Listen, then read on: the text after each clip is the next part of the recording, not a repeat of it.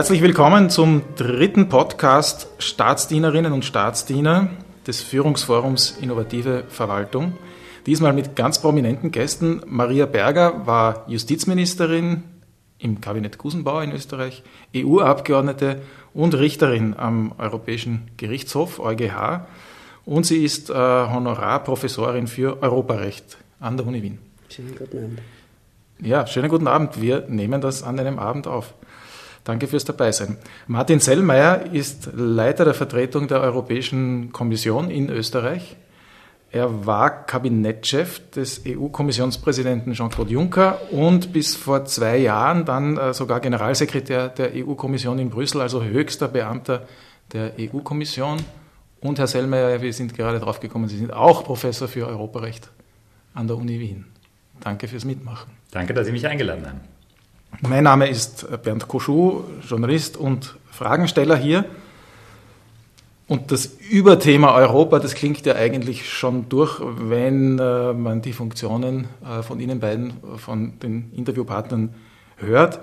Konkret wollen wir uns anschauen, anhören, worin sich die Beamtenschaft und Bürokratie in Österreich und in der EU unterscheiden, was sich da durch die Corona-Krise alles auch verändert hat, wieso die Österreicherinnen und Österreicher ein vergleichsweise wenig positives Bild von der EU haben und wie derzeit die EU das Kommando übernimmt in der Klimapolitik.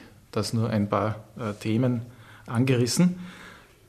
Als erstes äh, möchte ich äh, Ihnen beiden aber die Frage stellen, die schon bei den letzten äh, beiden Podcasts äh, am Anfang gestanden ist, nämlich sehen Sie sich als Staatsdiener, als Staatsdienerin, Frau Berger? Ja, sehe ich mich. Ich bin äh, österreichische Beamtin, zwar im Ruhestand, aber natürlich auch im Ruhestand noch verpflichtet auf alles das, was äh, österreichisches Beamtentum ausmacht, nämlich das Staatsganze äh, im Auge zu haben.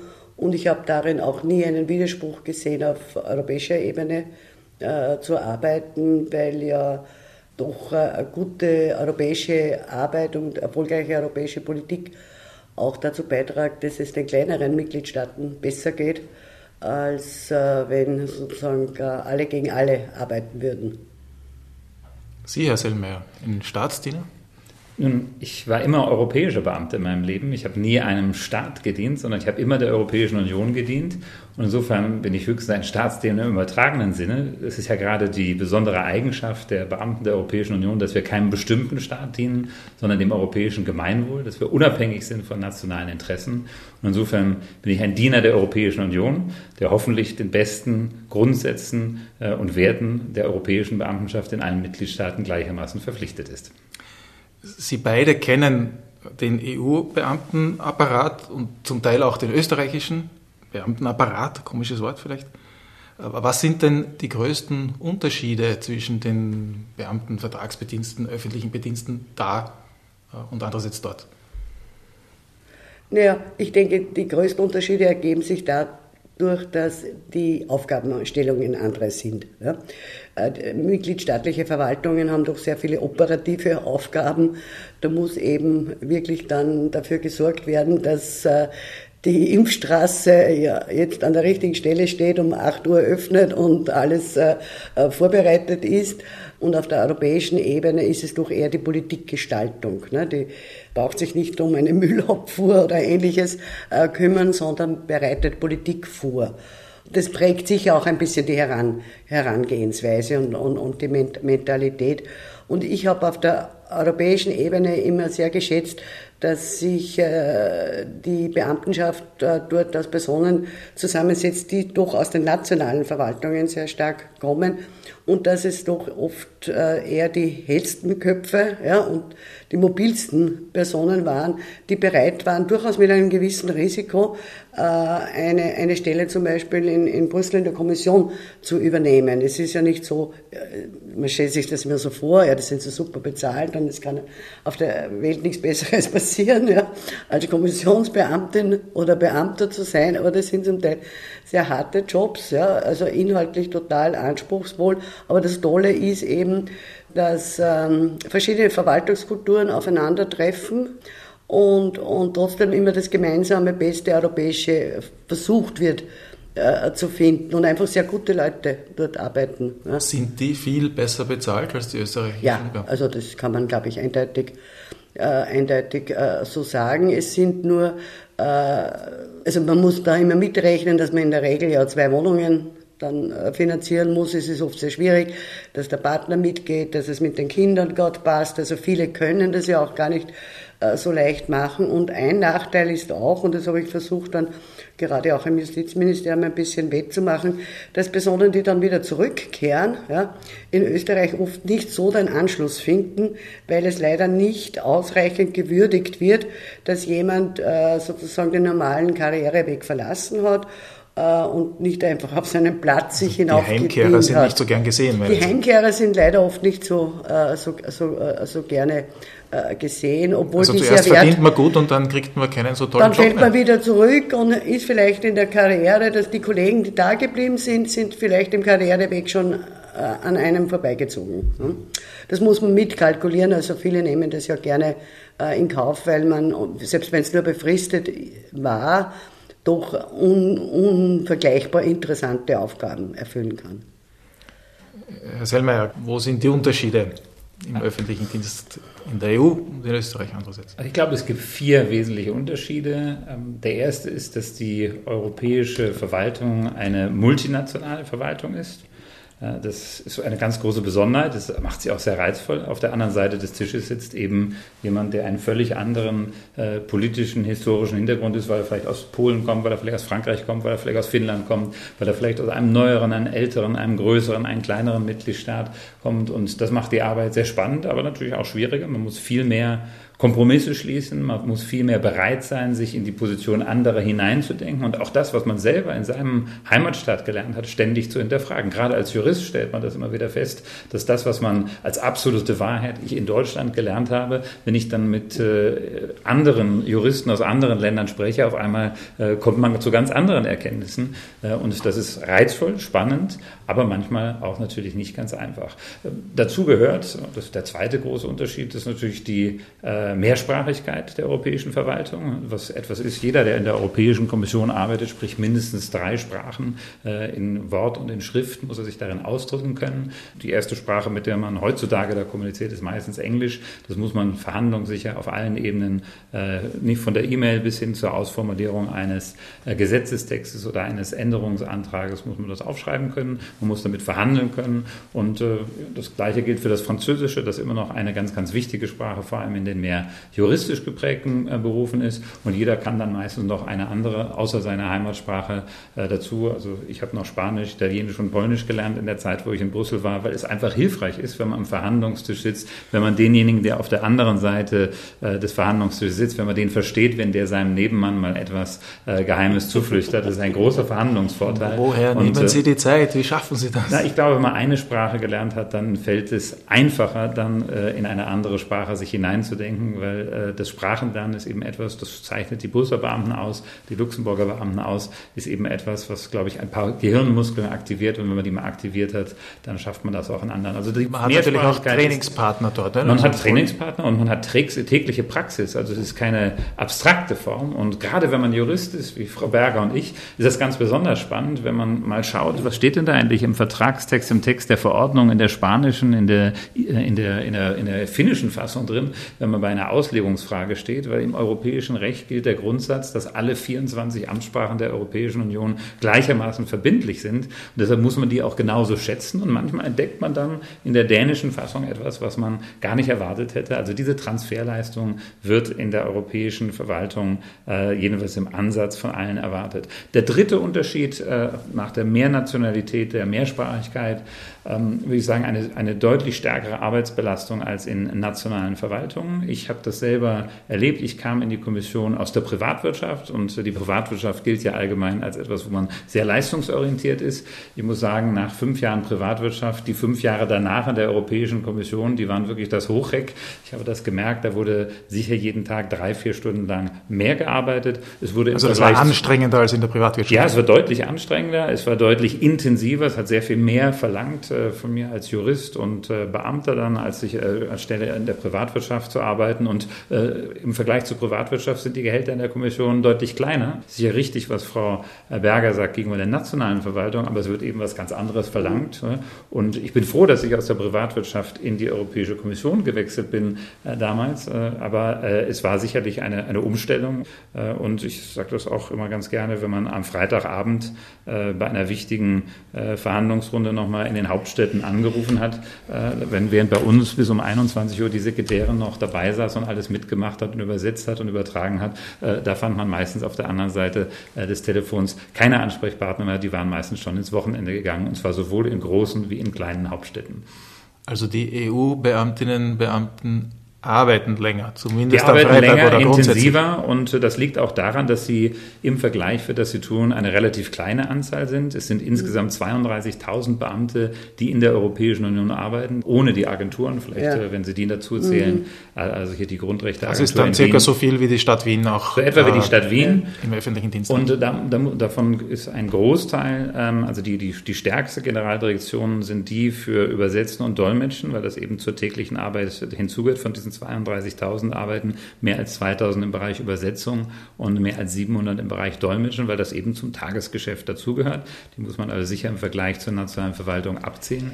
Und dann, wenn man sich mal überlegt, und Frau Berger hat das schon angesprochen, ja, ursprünglich wenig operative und mehr politische, gesetzgeberische Tätigkeiten. Äh, aber in den vergangenen Jahren durch die vielen Krisen hat sich das geändert. Auf einmal muss die Europäische Kommission in der Finanzkrise nationale Haushalte miterstellen, äh, sagen, wo ist mehr ausgegeben, weniger. Das heißt auf einmal eine ganz, ganz andere Art von Arbeit. Das Anforderungsprofil hat sich durch die vergangenen 20 Jahre deutlich verändert. Es ist sehr viel operativer geworden und es passiert eben heute durchaus, dass Kommissionsbeamte in der Migrationskrise mit einem Billigflug nach Griechenland fliegen und auf den Knien ein äh, ähm, Fingerabdruck-Lesegerät haben, um die dortigen Behörden vor Ort zu unterstützen äh, bei, der, bei, bei der Arbeit an der Grenze. Also sowas ist etwas, was früher nicht der Fall war und deshalb ist die Tätigkeit in den letzten 20 Jahren deutlich operativer gewesen, als das vorher der Fall war.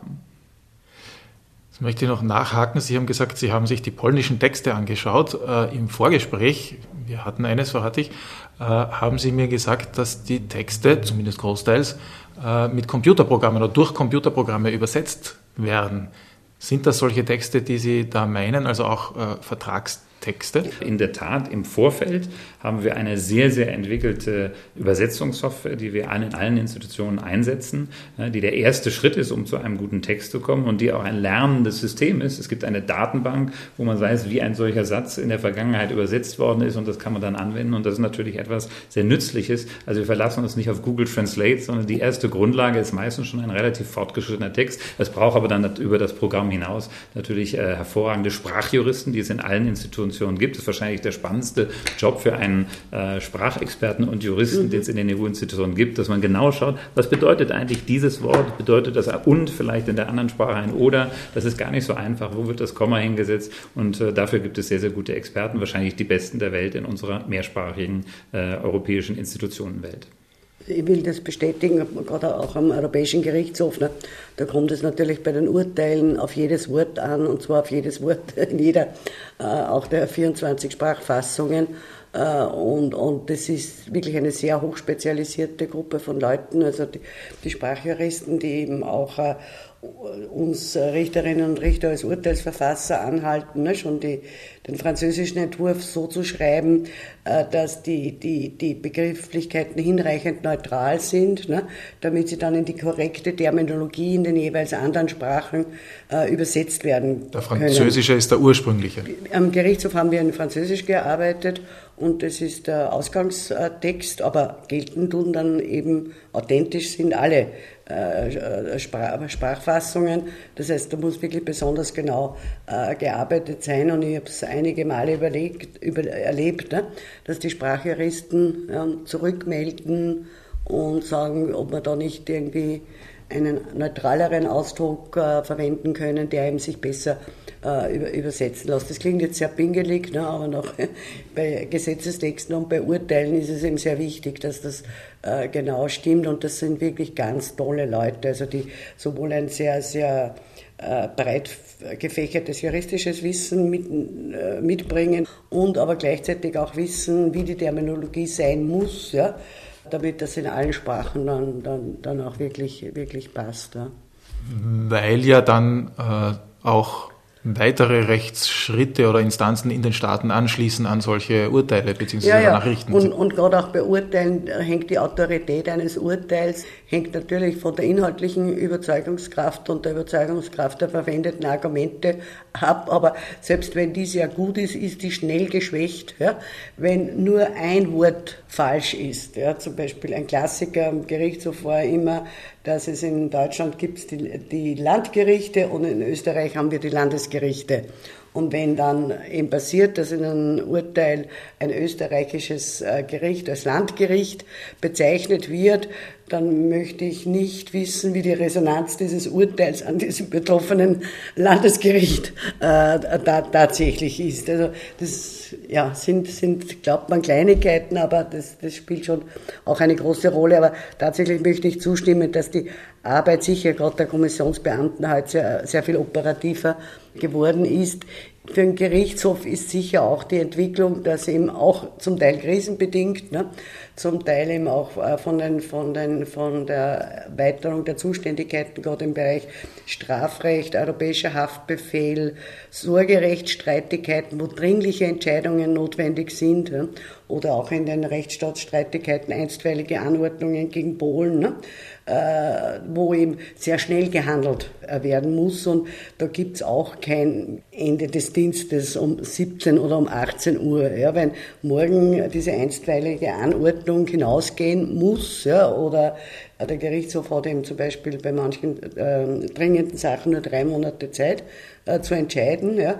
Da sitzen dann ich als Richterin, mein, der zuständige Mitarbeiter, die Zuständigen im Sprachendienst, in den Kabinetten der anderen mitentscheidenden Richter, da sitzt man durch praktisch, um diese Dinge äh, rechtzeitig hinauszubekommen. Ne? Wobei das natürlich im Einzelfall in Österreich auch so ist, dass man äh, solche Fristen hat. Das, das mag schon sein. Und ich will auch nicht als österreichische Beamtin äh, den gerade den österreichischen Beamtenstand nicht schlecht machen, der ist sicher wesentlich besser äh, als, als sein Ruf, aber ich möchte auch diese Idee, da sitzen irgendwie irgendwo in Brüssel ab, oder in Luxemburg abgehobene Beamte, die, die eigentlich relativ viel essen gehen, ja, schön sprechen, viele Sprachen sprechen, aber sonst nicht viel zu arbeiten haben. Also ich möchte nur das sozusagen ein bisschen zerstören, diese Vorstellung.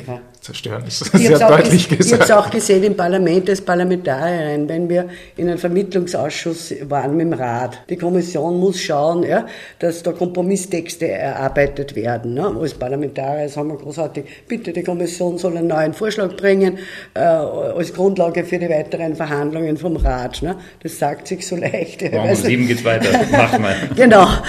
Wie viele dann äh, in der Nacht dort in der Kommission durchgearbeitet hat, dass das Parlament und der Rat Rat am nächsten Tag eben einen neuen Vorschlag am, am Tisch äh, gehabt haben. Ne? Und das ist nicht eine Sondersituation, sondern das ist häufig so. Und es trifft sicher auch nicht immer alle Beamten gleichmäßig. Ne? Äh, äh, sondern halt die, die in diesen Schlüsselgeneraldirektionen sind oder auch im juristischen Dienst sind. Aber da wird schon viel verlangt. Kurz zur Sprache, weil äh, Französisch äh, am Gerichtshof äh, die, die also Sprache, Sprache Nummer eins ist. Äh, Englisch bleibt die Sprache Nummer eins trotz Brexit ansonsten, oder? Ja, selbstverständlich. Es ist die einzige Sprache, mit der wir uns äh, einigermaßen verständigen können zu 27. Es ist übrigens auch nach wie vor die Amtssprache von Irland und von Malta. Also das, äh, die übrigens genauso wertig in der Europäischen Union sind wie alle anderen Mitgliedstaaten. Also insofern eine ganz wichtige Sprache. Das, was wir sprechen, ist natürlich dann nicht wirklich Englisch, sondern ein internationales internationales Englisch. Äh, ich habe es immer bewundert, dass die britischen Kollegen äh, das äh, so hingenommen haben, wie schlecht wir Englisch gesprochen haben oder wie wir eigens Englisch gesprochen haben. Aber sie hatten da keine große Schmerzempfindlichkeit. Weil das sie haben das, das trotzdem verstanden? Sie haben, also man verstehen kann man schon, aber es ist, also ich sage mir in meinem Beispiel, weil wir durch auch das, das Juristische sehr stark geprägt sind, sagt jeder in Brüssel Arbeitende, we take a decision. Äh, Im Englischen heißt das aber, we make a decision. Äh, also we take, niemand taked eine decision. Also solche Sachen äh, bürgern sich ein und das wird dann einfach Die gemeinsame Sprache ist schlechtes Englisch. Die gemeinsame Sprache ist Euro-Englisch, würde ich sagen. Ja. Und es ist nun mal die Lingua Franca und äh, besonders seit der Osterweiterung ist es so, dass einfach in Mittel- und Osteuropa äh, wenig Französisch äh, gelernt wurde und deshalb ist es die Hauptsprache. Es wird auch relativ viel Deutsch gesprochen, das sollte man mhm. auch immer wieder hinzufügen, vor allem seit der Osterweiterung. Und Französisch ist vor allem in einigen Fachbereichen immer noch die, die Sprache Nummer eins. Aber wichtig ist, alle Sprachen sind gleich. Wenn einer in einer Sitzung Estnisch sprechen wollte, dürfte er Estnisch sprechen. Es müsste übersetzt werden. Die meisten Esten sind aber so vielsprachig, dass sie das äh, nicht voll ausreizen. Und wie ist so das Klima? Also zum Klima gehört ja vielleicht auch äh, nämlich das Klima unter den äh, Beamtinnen und Beamten, ob man sich duzt oder sieht, ob man sich mit dem Vornamen anspricht oder mit dem Nachnamen, jetzt vielleicht auch im Vergleich zu Österreich.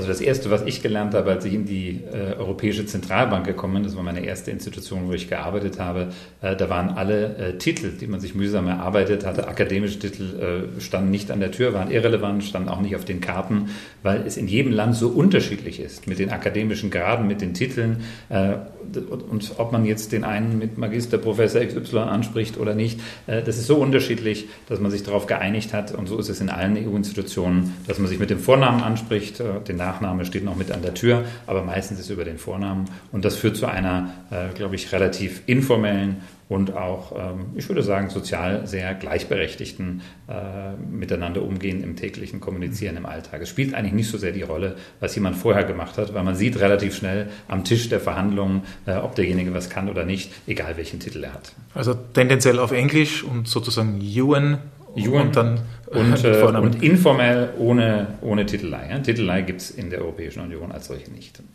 Am Gerichtshof auch?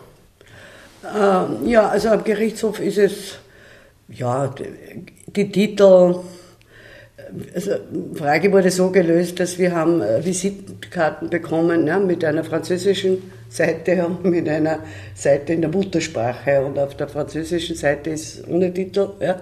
Und auf der muttersprachigen Seite werden, wenn man es gewünscht hat, die Titel mit aufgeführt. Äh, im, am Gerichtshof äh, ist mit Eintritt, bekommt man gesagt, wir Richterinnen und Richter sind unter uns wer du, während äh, den Mitarbeitern gegenüber ist eher das Sieg, Sie geläufig. Also das ist dann sehr individuell, dass man mit den unmittelbaren persönlichen Mitarbeitern das Du-Wort vereinbart. Aber ich kenne Richterinnen und Richter, die zehn Jahre lang mit äh, ihren persönlichen Referenten per Sie waren. Also die, okay, ist, der Gerichtshof ist doch eher noch sehr hierarchisch. Äh, ja, zwischen der Schicht der Richter und den anderen Mitarbeitern im Haus ist ein gewisser Abstand, der kleiner wird und der auch bewusst vom jetzigen Präsidenten versucht wird abzubauen, aber das ist doch noch sehr viel Standesbewusstsein auf der Ebene der Richter. Kann man eigentlich in der EU äh, Beamtinnen, Beamte, Leute im öffentlichen Dienst einer bestimmten Fraktion zuordnen? Äh, Herr Selmayr, über Sie steht in Wikipedia, Sie seien der EVP und der CDU äh, zuzuordnen. Bei Ihnen, äh, Frau Berger, weiß man, dass Sie hohe Funktionen innerhalb der SPÖ äh, gehabt haben. Spielt das eine Rolle jetzt in der Beamtenschaft? Nein, spielt keine Rolle. Es spielt keine Rolle. Es darf auch keine Rolle spielen. Äh, also natürlich kann jeder seine persönlichen Präferenzen haben, aber ich sagte schon eingangs, dass die Arbeit in der Europäischen Kommission auf Kompromiss angelegt ist. Das heißt, äh, hier wäre parteipolitische Aufstellung sicherlich das Falsche. Also ich habe mit immer mit Beamten zusammengearbeitet. Ich wusste nicht, welche parteipolitische Orientierung wir haben. Äh, und es hat mich auch nicht interessiert, sondern es hat mich interessiert, sind die gut oder sind die schlecht. Und äh, ob das da stimmt bei Wikipedia, kann ich nicht einordnen, weil ich da kein Parteimitglied bin. Deshalb glaube ich, sollte man aufpassen, den europäischen öffentlichen Dienst da nicht äh, mit dem nationalen öffentlichen Dienst zu sehr vergleichen. Ich muss selber sagen, ich habe festgestellt, als ich nach Österreich kam und ich hier mit höheren Beamten gesprochen habe aus den Ministerien zum ersten Mal und die sich bei mir vorgestellt haben, haben sie im zweiten Satz gesagt, welcher Partei sie zugehörten. Das ist für mich sehr fremd. Das gibt es in der Europäischen Union nicht. Das ist also dieses Denken in Parteipolitik. Ich finde, Parteien sind sehr wichtig für Demokratie. Die brauche ich im Parlament, die brauche ich in der politischen Auseinandersetzung als Filter für die öffentliche Meinung. Aber in der Beamtenschaft hat das eigentlich nichts zu suchen. Und äh, dass man sich dann freizeitlich am Abend vielleicht der eine in dem Kreis, in dem Kreis treffen mag, äh, das mag es auch vereinzelt äh, vielleicht im Europäischen Parlament und woanders in den, in den eher politischen Institutionen geben. Aber in der Europäischen Kommission gibt es das wenn überhaupt nur auf der Ebene der Kommissare, die gewählt sind. Aber die Beamtenschaft ist von solchen Gedankenspielen eigentlich weit entfernt. Das würde auch unsere Unabhängigkeit als Beamte der Europäischen Union beeinträchtigen. Wir dürfen ja keine sektoriellen, nationalen oder auch nicht ideologisch einseitigen Interessen vertreten, sondern müssen versuchen, im gemeinsamen Interesse der Europäischen Union zu arbeiten. Und das gemeinsame Interesse der Europäischen Union ist weder EVP noch sozialdemokratische noch grüne noch liberale Fraktion, sondern versucht daraus eine Gemeinsamkeit zu machen, die sich dann immer wieder gegenüber dem Europäischen Parlament verantworten muss. Wie sind diesbezüglich Ihre Erfahrungen mit anderen EU-Staaten? Deutschland vielleicht auch? Ist das ähnlich wie in Österreich? Also ich sage Ihnen einen, einen, Unterschied zwischen Deutschland und Österreich, der mir aufgefallen ist, wenn ich abends die Nachrichten schaue. In Deutschland steht da Minister sowieso oder Bundeskanzlerin. Ja, und da steht nie eine Partei dahinter, es sei denn, derjenige tritt auf als Parteivorsitzender oder auf einem Parteitag, gilt in der Rede in der Eigenschaft als Parteipolitiker. Wenn er aber Minister ist, wenn er Bundeskanzler ist und in dieser Funktion vor dem Parlament redet, steht nicht, äh, oder in der Öffentlichkeit auftritt, steht nicht die Partei dahinter. Das ist in Österreich beispielsweise anders. Und es ist interessant, wenn ich beispielsweise sehe, wenn unsere europäischen Kommissare eingeblendet werden im österreichischen Fernsehen, wird immer die Parteipolitik dazugegeben. Äh, das würde in, in, Deutschland nicht passieren, äh, würde auch in Frankreich nicht passieren, weil dort ist derjenige europäischer Kommissar und nicht mehr Parteipolitiker. Er darf nebenher auch noch Parteipolitiker sein, aber in der Eigenschaft als Kommissar äh, wird er als Vertreter des gemeinsamen europäischen Interesses angesehen. wir haben auch einen strengen Verhaltenskodex in der Kommission, das zwar erlaubt, dass in seiner Freizeit ein Kommissar natürlich politischer Politiker sein kann. Da ist er ja meistens er oder sie in seiner Historie, ist er ja Politiker und ist auch so gewünscht. Also er soll ja demokratisch auch seinen Werdegang gemacht haben. Aber wenn er dann Kommissar ist, darf er nicht parteipolitisch argumentieren, nicht national argumentieren, sondern muss äh, sachlich im gemeinsamen europäischen Interesse argumentieren. Das ist, glaube ich, ein Unterschied äh, zwischen der europäischen äh, Exekutive und der nationalen Exekutive. Wie ist das am Gerichtshof? Also am, am, Gerichtshof ist es sicher ähnlich. Bei mir war aufgrund meiner Vergangenheit gerade auch äh, sozusagen als äh, SPÖ-Abgeordnete im Europäischen Parlament und dann Justizministerin nominiert von der SPÖ, ja klar, wo ich herkomme. Aber es hat keine, es hat keine Rolle gespielt. Das haben alle gewusst. Gezählt hat dann trotzdem, ob ich gute oder schlechte Argumente in eine Debatte um ein Urteil einbringen äh, konnte. Und es waren manche auch manchmal überrascht über Positionen, die ich äh, bezogen, bezogen habe. Und äh, äh das äh, spielt keine Rolle. Ich, ich habe nur ist ein kleines Problem. Ich, also ich, mich überrascht, dass das höhere und leitende Beamte in Österreich sich gleich als zweites nach dem Namen die Parteizugehörigkeit sagen. Also das äh, kommt mir, kann ich mir nicht vorstellen, dass es so ist, aber Sie werden so. Mir sagen Sie es auch jetzt, nicht normalerweise. Ja, aber werden, wenn Sie so erlebt haben. Und das eine ist äh, parteipolitische äh, Sachen und das kann man auch europaweit kann man das auch oft gar nicht so vergleichen. Ich weiß ja nicht, ein, ein, skandinavischer Konservativer ist vielleicht oft näher in seinen Positionen bei klassischen sozialdemokratischen genau. Positionen als ein britischer Konservativer. Ja, ist eh alles dann nicht mehr so scharf. Ne? Aber was, glaube ich, trotzdem schon zu sagen ist, dass es natürlich weltanschauliche Positionen auch gibt oder fachpolitische Positionen. Ich denke jetzt nur an die großen Debatten, die wir gehabt haben zur Liberalisierung der Dienstleistungen. Der Herr Bolkestein ja, hat damals seine, seine, sagen wir so, seine sehr wirtschaftsliberale Ideologie gehabt. Ja. Äh, viele Beamte, Beamtinnen der Kommission haben das mitgetragen. Man hat das nicht den Eindruck gehabt, dass sie das gegen ihren Willen so mitgetragen haben. Ne? Dann hat es die Gegenkräfte natürlich gegeben, die dann wieder eher von der Konsumentenschutzseite oder das ist sicher immer verwoben auch mit fachpolitischen Bereichen. Es ist nicht unbedingt Parteipolitik, aber es geht nicht immer nur um die Sache oder es gibt nicht immer nur eine sachliche Lösung, ja? schon auf der Beamtenebene nicht, sondern da prallen dann schon auch verschiedene Herangehensweisen, Anschauungen auch aufeinander. Also so neutral und da, das, das würde ich auch bestätigen. Ja. Ich glaube, äh, es ist klar, dass äh, genau wie im nationalen Wirtschaftsministerium und im nationalen Sozialministerium äh, wahrscheinlich unterschiedliche fachliche Interessen vertreten werden, ist das auf europäischer Ebene auch so.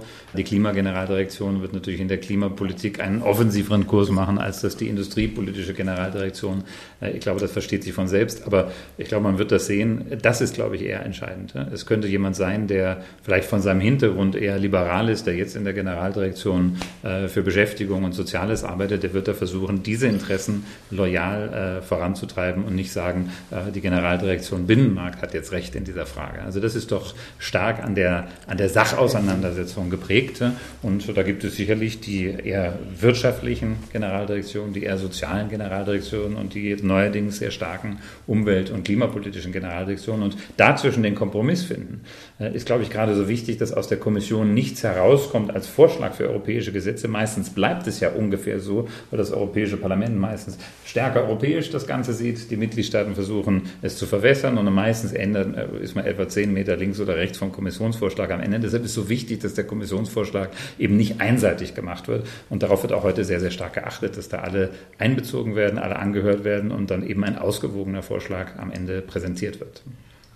Es ist ja, soweit ich das mitbekommen habe, ein Tabu, ein No-Go quasi, dass EU-Kommissare sich zugunsten der Staaten, aus denen sie stammen, einsetzen, äh, sondern dass die eben europäisch äh, denken.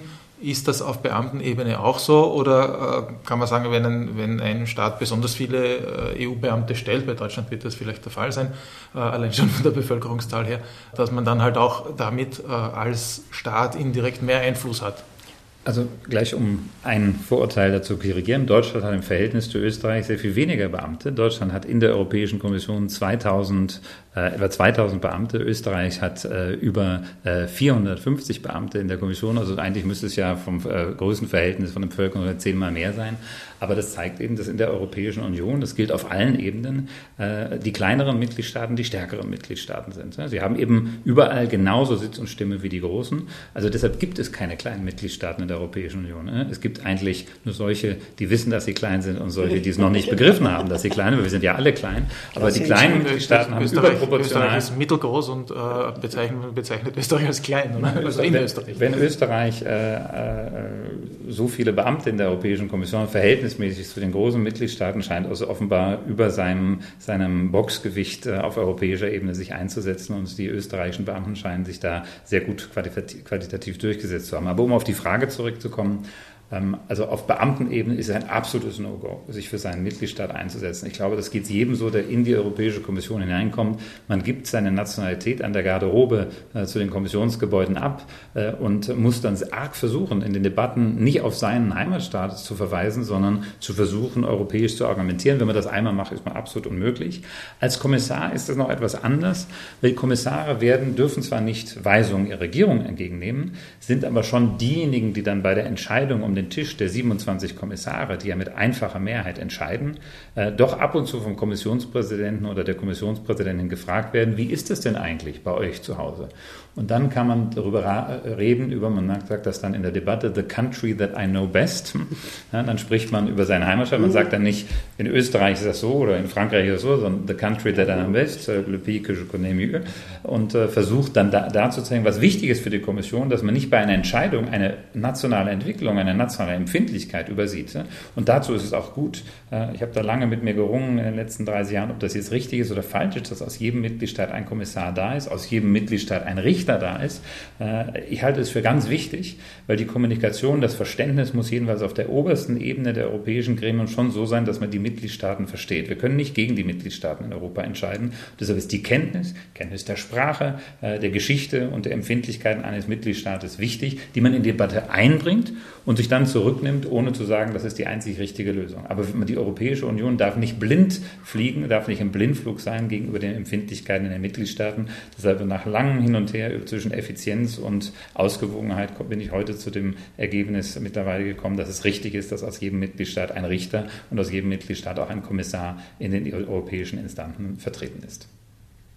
Am Gerichtshof wäre es ebenfalls ein komplettes No-Go. Ja? Wenn ich mich da jetzt sozusagen im nationalen Interesse oder im Auftrag äh, der österreichischen Regierung äh, äh, betätigen würde, ein allfälliger Konflikt oder inneres Spannungsverhältnis ne, kann man oft auch dadurch leicht auflösen, weil man oft nicht unbedingt die, die Position der Regierung des Mitgliedstaates gleichsetzen kann mit dem nationalen äh, Interesse. Es soll ja auch vorkommen, dass man eine Position, die die österreichische Regierung vertritt, einfach für unhaltbar und auch gar nicht im Interesse des Landes gelegen Ich würde sagen, wir machen einen Strich sozusagen unter dieses Überthema auch Be Beamtentum und Bürokratie, was ja kein, überhaupt kein negativer Begriff sein muss. Und ich glaube, sehr spannend ist das Thema Digitalisierung auch, weil ein wichtiges Thema. Da auch jetzt wieder die Frage, wo steht Österreich, wo steht die EU? Äh, grundsätzlich sind Papierakte äh, wohl out. Also ich kann nur für die Kommission sprechen. In der Kommission sind, äh, ist alles mittlerweile digitalisiert. Ja? Das war schon vor der Corona-Krise so. Ich arbeite hier in der Kommissionsvertretung in Wien. Da ist seit 2018 das Papier äh, verbannt. Alle Akten, alle Abrechnungen, alles findet elektronisch statt. Und Gott sei Dank hat die Europäische Kommission das vor Jahren schon umgestellt. So ging es in der Corona-Krise dann verhältnismäßig glimpflich ab. Das heißt, es war keine so große Umstellung von der Technik, alle haben das auf die eine oder andere Weise gewohnt. Jeder hatte seine elektronische Signatur, mit der man unterzeichnen konnte. Und alle haben auch seit einigen Jahren auf ihrem Schreibtisch eine sogenannte Dockingstation, die man überall mitnehmen kann. Das liegt daran, dass die Kommissionsbeamten häufig im Parlament in Verhandlungen sitzen müssen, dass sie häufig äh, nach Luxemburg oder nach Straßburg fahren müssen äh, oder auf internationale Verhandlungen sind. Also die müssen immer mobil sein, äh, müssen auch im Urlaub immer erreichbar sein, wenn es um Verhandlungen geht. Und deshalb hat man ihnen diese Dockingstation gegeben, damit sie die vom Tisch ablesen können und überall das einrichten können und was eigentlich äh, für die Corona-Zeit, für das Homeoffice, was natürlich auch in der Kommission gegeben hat, während der Lockdown-Zeiten, die in Belgien äh, relativ lang gedauert haben. Ähm, da hat sich das gezeigt, die Kommissionsbeamtenschaft hat innerhalb von wenigen Wochen äh, das vollständig perfekt gemacht. Es war fast kein Unterschied, außer dass der persönliche Kontakt gefehlt hat. Man hat etwas mehr Videokonferenzen gemacht als früher, weil das war früher noch nicht so erforderlich, aber die Technik war da. Das Einzige, was äh, mich sehr überrascht hat, dass das so schnell gut geklappt hat, und das ist vor allem dem österreichischen Kommissar Johannes Hahn zu verdanken, der ja für Verwaltung und Personal zuständig ist, dass es gelang, äh, dass nicht nur 2000 oder 3000 Leute ihren Laptop remote benutzt haben, sondern dass es auf einmal 32.000 waren, äh, weil das erfordert doch eine gewisse Serverkapazität und äh, die ist erst in den vergangenen Jahren vor allem auf maßgebliche Initiative von Kommissar Hahn aufgebaut worden, eigentlich für den Fall von Cyberattacken und anderen Fällen, aber äh, das hat uns, hat sich jetzt ausgeteilt, so ist, hat es eigentlich keine Störung im Betrieb gegeben. Es ging alles genauso schnell, als wenn man im Büro war. Und das ist eigentlich eine, ein ganz gutes Zeichen, dass die Europäische Kommission in der Verwaltung jedenfalls Krisen krisenfest ist. Haben Sie da eine Wahrnehmung, Frau Dr. Berger, inwieweit das in Österreich gelungen ist? Also es war wohl Corona ein bisschen ein Boost in dem Bereich Digitalisierung, aber ich glaube, dass es in den einzelnen Verwaltungsbereichen sehr, sehr unterschiedlich ist. Ne? Bei der, bei der, beim Management der, der Corona-Krise hat man schon gesehen, ne? dass da manche ganz einfache Applikationen, die man sich als Laien vorstellt, das wären ja ganz einfache Applikationen, ne? dass ich äh, gewisse Schnittstellen ja, habe zwischen den einzelnen Dienststellen und äh, anonymisierte Daten wenigstens. Ne? Von einer Stelle an die andere gehen, da scheint es schon doch ziemlich zu hapern, aber letztendlich, glaube ich, hat es ganz gut funktioniert, jetzt auch mit dem Impfpass, dass man den bekommt und so weiter. Aber äh, ich weiß von der Justiz, dass dort die Elektronisierung relativ weit fortgeschritten ist und da sind wir auch im, im europäischen Vergleich, äh, steht da Österreich äh, ganz, ganz gut da. Äh, am Europäischen Gerichtshof ist die Situation ähnlich. Also die, die Digitalisierung war relativ fortgeschritten. Das Kerngeschäft war aber natürlich immer noch äh, mit physischer Anwesenheit und jetzt in einer Kammer mit fünf Richtern oder mit, mit 15 Richtern, drei Richtern zusammensitzen und über einen Text zu brüten und die beste, beste, beste Lösung äh, zu finden. Das ist jetzt auch weggefallen. Ne? Das geht auch alles sozusagen nur im Schriftlichen. Austausch und ich weiß von den Kolleginnen und Kollegen, dass das schon sehr fehlt? Äh, weil äh, die, die, dieses unmittelbare direkte Erarbeiten einer gemeinsamen Position natürlich äh, durch physische Anwesenheit irgendwie doch leicht, leichter ist, als wenn das so auf Distanz und, und nur schriftlich erfolgt. Der Europäische Gerichtshof ist sehr gut ausgestattet, auch mit Datenbanken. Also das hat sicher auch jetzt geholfen auch in der Verwaltung. Also da habe ich das habe ich in Österreich so noch nicht gesehen. Also das wirklich durchgehend auch, also sie von einzelnen Verwaltungsschritten, also sie einreichen von Sozialversicherungsdaten äh, ne, dass das System der, der Kommission alles elektronisch geht, äh, bis hin zu Urlaubsmeldungen der Mitarbeiter. Also ich nie mehr irgendwas in Papierform bekommen, alle diese äh, sonstigen ähm, Schritte, die man als, als, sozusagen auch als Chefin ja, genehmigen muss, Weiterbildungsveranstaltungen, die Beschaffung eines zusätzlichen PCs. Also das ist wirklich alles, alles durch, durch elektronisiert. Aber die Kerntätigkeit für die Kerntätigkeit ist es sicher besser, wenn jetzt wieder Normalbetrieb eintreten kann und auch bei Gerichtsverhandlungen ne, die Parteien halt nicht dazugeschaltet sind, sondern direkt vor den Richterinnen und Richtern stehen und, und die unmittelbare Wahrnehmung auch möglich ist. Das ist dann schon noch was anderes. Jetzt war schon das Thema äh, Corona angerissen. Es hat äh, jetzt heute äh, Zahlen gegeben, was das Wirtschaftswachstum betrifft. Äh, und 4,9 Prozent werden jetzt prognostiziert für die EU, deutlich mehr 7 Prozent für die USA. China hat im ersten Halbjahr 12 Prozent, also anscheinend doch das, das stärkste Wachstum. Zeichnet sich da ab, dass die EU das weniger gut handelt als die anderen Kontinente sozusagen?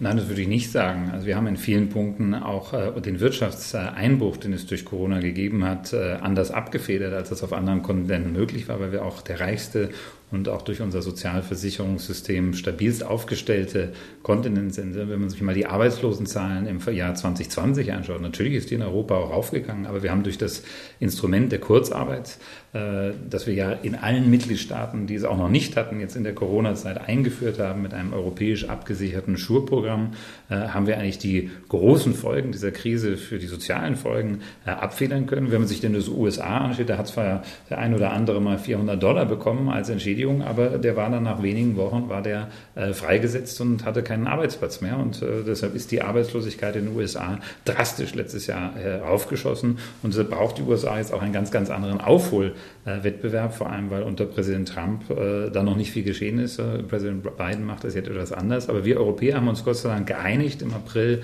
letzten Jahres diese Krise gemeinsam zu stemmen. Wir haben gleich äh, ein gemeinsames Versicherungsprogramm für Arbeitsplätze, Unternehmen und auch für die Staaten aufgelegt. Deshalb hat es diesmal keine Finanzkrise gegeben. Das hätte, die hätte es ja geben können. Ne? Hat es aber nicht gegeben. Alle Banken sind weiterhin stabil gewesen. Die Wirtschaft hat im Wesentlichen trotzdem weiter funktioniert, obwohl ja eigentlich vieles lahmgelegt war. Und gerade im Bereich der äh, produzierenden Industrie ist es ja äh, im, im letzten Jahr hat es ja sogar erstaunliche Wachstumszahlen gegeben. Also Europa kommt durch diese Krise sehr viel besser, als die Pessimisten das gesagt haben. Und wir kommen vor allem deshalb zurzeit ganz besonders gut durch die Krise, weil wir sehr viel schneller geimpft haben, als das alle Pessimisten gesagt haben. Wir haben die USA vor drei Wochen überholt. Äh, heute, am heutigen Tag, haben wir das 70-Prozent-Ziel erreicht. 70 Prozent der Erwachsenen in der Europäischen Union sind geimpft. Es gibt keinen anderen Kontinent, wo wir eine solche Zahl kontinentalweit erreicht haben. Und insofern äh, ist Europa ganz gut aufgestellt. Und äh, diese Impfung, die auch überwiegend mit einem sehr, sehr verlässlichen europäischen Impfstoff erfolgt ist, schützt uns nach allen Erkenntnissen Erkenntnissen auch gegenüber der Delta-Variante, während man in den USA, vor allem in den Gebieten, äh, wo die Trump-Anhänger sehr stark sind, das sind ja nicht eine Minderheit, sondern sie haben immer noch eine, eine fast, fast die Mehrheit in vielen Teilen der USA, äh, da ist die Impfquote so niedrig, dass die Delta-Variante augenblicklich dort wieder zur Wiedereinführung der Maskenpflicht führt und auch teilweise zu regionalen Lockdowns. Also Europa ist zum jetzigen Zeitpunkt gegenüber allen Pessimisten sehr viel besser durch diese Krise gekommen. Unsere Politik war nachhaltiger und ich glaube auch sozial gerechter, als sie das auf andere anderen Kontinenten gewesen ist. Der Vergleich mit China äh, hinkt zwar, aber die waren es dann letztlich doch schneller los, das Virus. Zumindest ist der Eindruck entstanden. Naja, aber möchten wir wirklich die Methoden, die China angewendet hat, bei uns sehen? Ich glaube, äh, dass es in allen europäischen Staaten einen Aufstand gegeben hätte, ja, äh, wenn, wenn der Lockdown so erbarmungslos, ja, äh, wie, wie er in einigen chinesischen Städten äh, gehalten worden ist, durchgeführt worden ist. Wir wissen ja äh, auch, dass damit unheimliche Freiheitseinschränkungen, auch Einschränkungen, Information, was ist mit den Personen passiert, die als erstes den Ausbruch der Pandemie gemeldet haben, ja, mit Journalisten, die darüber berichtet hat. Also, dass Informationen in, unterdrückt genau, Informationen sind. unterdrückt worden sind also ich glaube nicht, dass eine Pandemiebewältigung äh, chinesischer Art in Europa durchführbar wäre und ich wünsche es mir auch nicht. Ja. Ich möchte das ausdrücklich nochmal unterstreichen. Erstens wissen wir gar nicht, wie eigentlich die Lage in China ist, es wird ja nicht von freien Medien und Forschern darüber berichtet. Äh, wenn das der Fall gewesen wäre, wäre wahrscheinlich nie eine Pandemie äh, ausgebrochen, weil äh, Sie meinen, wenn in Europa ursprünglich das Virus aufgetreten wäre? Ja, also dann, dann wäre hier hätten ja sofort die Medien, die Forscher darüber berichtet. In, in China ist das über etwa ein halbes Jahr lang unterdrückt worden. Und wenn man etwas früher identifiziert, dann kann man das natürlich auch früher bekämpfen, bevor es gefährlich wird.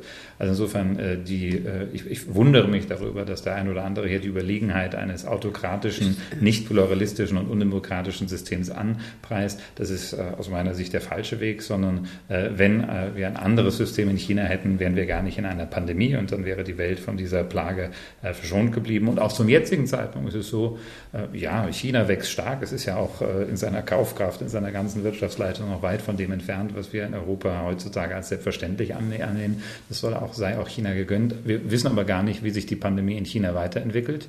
Denn der Impfstoff, der chinesische Impfstoff ist nach allen Erfahrungen und Tests Test. Wir können das nur raten, weil er ja nirgends objektiv ähm, zum Test eingereicht worden ist. Bisher äh, wesentlich äh, weniger wirksam als, als, als die in Europa äh, autorisierten Impfstoffe. Deshalb warten wir noch mal ab, wie das ausgeht. Wir können uns nur wünschen, dass die ganze Welt schnell aus dieser Pandemie herauskommt. Dazu gehört aber auch Transparenz, dazu gehört auch Ursachenerforschung. Und hier könnte ich mir äh, von dem großen, mächtigen Land China noch etwas mehr Zusammenarbeit mit anderen internationalen Partnern wünschen. Denn es wäre doch gut mal zu erfahren, woher kommt eigentlich äh, dieses Virus? Wie ist es eigentlich wirklich entstanden? Weil dann könnten wir auch in der Ursachenbekämpfung und in der weiteren Pandemiearbeit weltweit, glaube ich, besser zusammenarbeiten. Die EU hat äh, den Corona Recovery Fund ins Leben gerufen. Die Kommission will in den nächsten Jahren in Summe 800 Milliarden Euro ausleihen, sozusagen, indem sie Anleihen bzw. Bonds auflegt und, und verkauft. Und dieses Geld, wenn ich das richtig verstehe, sollen sich die EU-Staaten dann wiederum von der EU ausborgen äh, können, um den Wiederaufbau oder den Wiederstart nach der Corona-Pandemie zu finanzieren. Äh, wie wichtig ist das? Könnten das äh, die einzelnen Nationalstaaten auch schaffen oder nicht? Einzelne können es vielleicht schaffen. Aber wir leben nun mal in einem europäischen Binnenmarkt. Und was bringt es Deutschland oder Österreich, wenn sie allein aus dieser Krise rauskommen, aber nebenher Italien oder die Slowakei äh, wirtschaftlich äh, hinten anbleiben? Äh, in dieser Krise hat sich doch ein Satz als wahr herausgestellt und Gott sei Dank ist er von der Politik beherzigt worden. In Europa geht es uns nur gut, wenn es unseren Nachbarn gut geht.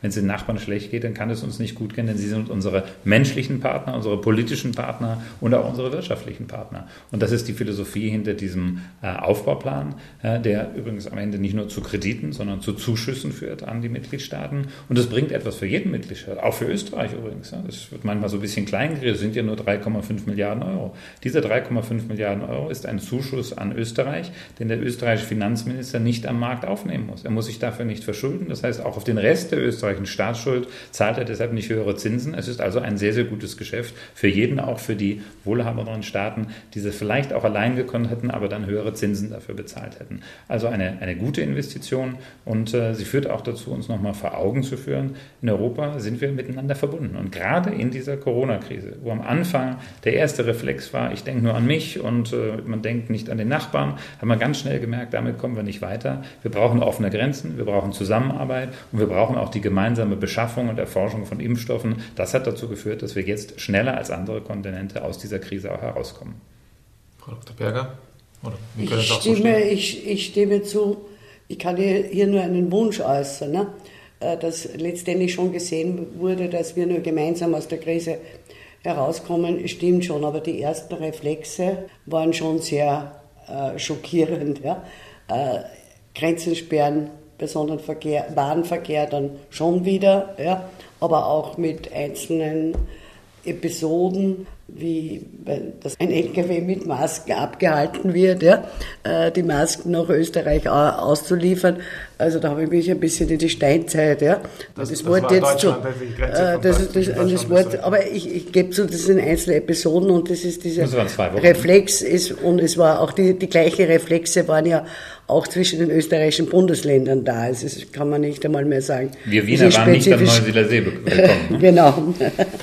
Und, und, aber ich denke mir, ob es nicht doch sozusagen ähm, bessere Mechanismen noch geben sollte, dass auch in so krisenhaften Situationen die zum Beispiel die Kommission Instrumente in die Hand bekommt, die, die ärgsten Auswüchse ja, dieser, dieser nationalistischen Reflexe irgendwie wieder, wieder einzufangen. Ja, ich kann mir vorstellen, dass in dieser Zeit von der Kommission aus viel telefoniert worden, worden ist mit, mit regional äh, und national Verantwortlichen, äh, Stellen, aber insgesamt fürchte ich, hat der, der, der, der, dieser Einigungsgedanke äh, kein gutes, keinen guten Eindruck hinterlassen. Jetzt können wir das eh schrittweise wieder wettmachen, aber gleichzeitig haben wir halt noch das Problem, dass das mit der Solidarität halt äh, doch viele also das immer irgendwie als Einbahn sehen. Ja, also wenn man manche Mitgliedstaaten denkt, die halt gern Gelder aus Brüssel äh, ent, entgegennehmen, aber nicht bereit sind,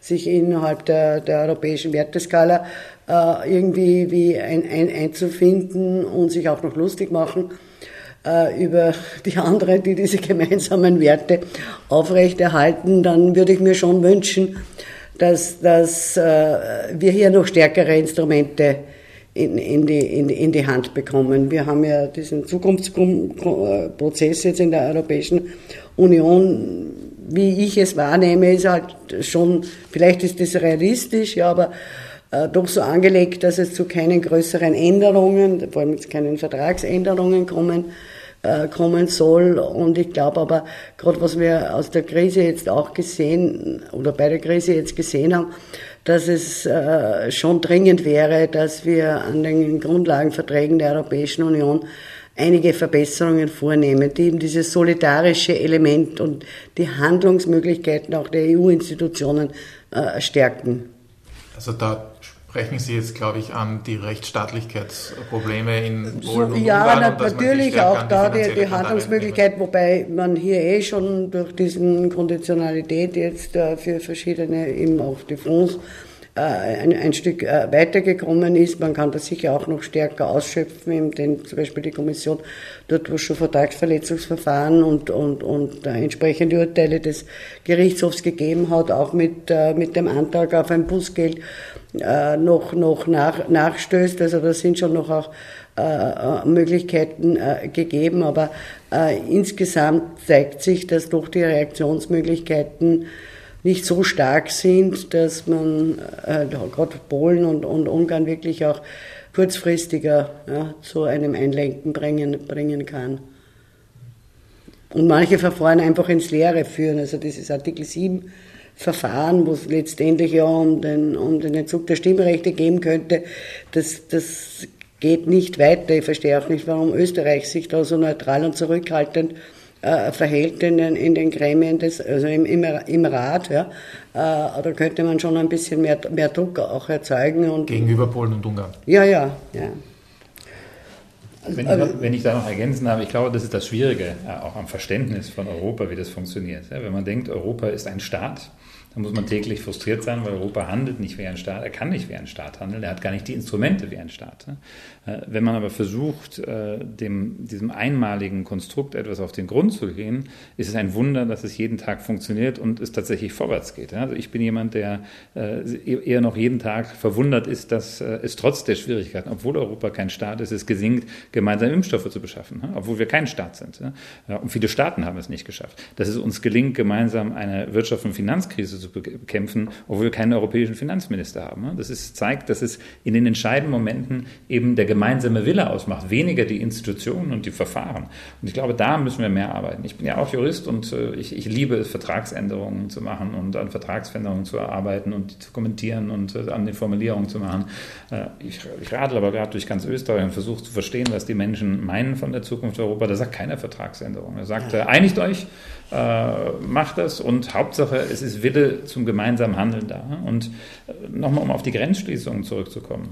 Die Grenzen sind in der Tat von einigen Regionen gegenüber anderen Regionen geschlossen worden. Es wird aber nie darüber geredet, über die Regionen, die sie offen gehalten haben. Also beispielsweise das äh, deutsche Bundesland Nordrhein-Westfalen ist das größte in Deutschland, 18 Millionen Einwohner, hat die Grenzen gegenüber Belgien und den Niederlanden offen gehalten. Es gab nur einen gemeinsamen Appell der drei Ministerpräsidenten, bitte reist nicht so viel und übertreibt es nicht, aber da konnte man man auf der anderen Seite der Grenze einkaufen, da konnte man äh, sein Busticket benutzen. Also das, also das war eine, eine nationale Entscheidung, das zu tun. Und zwischen äh, Bayern und Tirol, da hat es äh, geknirscht. Ja? Und das liegt wahrscheinlich daran, weil man da auf beiden Seiten ein bisschen zur Sturköpfigkeit neigt. Aber wenn man mal fragt, was an der Grenze zwischen Tirol und Südtirol und Trentino der Fall war, wo es eine äh, funktionierende Zusammenarbeit im regionalen Raum gibt, da gab es nicht eine einzige Beschwerde, obwohl völlig unterschiedliche Regeln galten. Da hat man sich halt arrangiert. Und ich glaube, das gehört auch dazu, dass man in Krisenzeiten einen gewissen Pragmatismus aufbringt und dass man miteinander zusammenarbeitet und nicht gegeneinander arbeitet. Es gab einige in Europa in der Tat, die hatten den Reflex. Das war auch zwischen Norddeutschen und Süddeutschen, zwischen Wienern und Neusiedlern der Fall.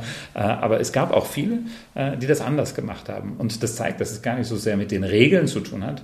Äh, und wir können die gerne ändern. Und die Kommission hat das gerade auch vorgeschlagen. Wir sollten in Krisenzeiten, die Kommission sollte das Recht haben zu bestimmen, ob nationale Grenzen zwischen Mitgliedstaaten geschlossen werden oder nicht. Ich weiß ganz genau, was mit diesem Vorschlag passiert. Das erste Veto dazu wird aus Wien kommen, weil man natürlich über seine nationalen Grenzen selbst bestimmen möchte. Das ist keine große Verwunderung. Aber deshalb würde ich mir wünschen, dass wir mehr menschenorientiert denken und es in einer Krisenzeit nicht die vergessen, die auf der anderen Seite der Grenze sitzen, mit denen man doch so menschlich, wirtschaftlich und sozial so eng verbunden ist. Österreich hat, wenn ich mich richtig erinnere, nicht zugemacht, wie Sie jetzt auch gesagt haben, die Grenzen Richtung Italien, sehr wohl aber Richtung Balkan, Slowenien, äh, Slowenien ähm, auch Ungarn, glaube ich, also im Sinne von Grenzkontrollen.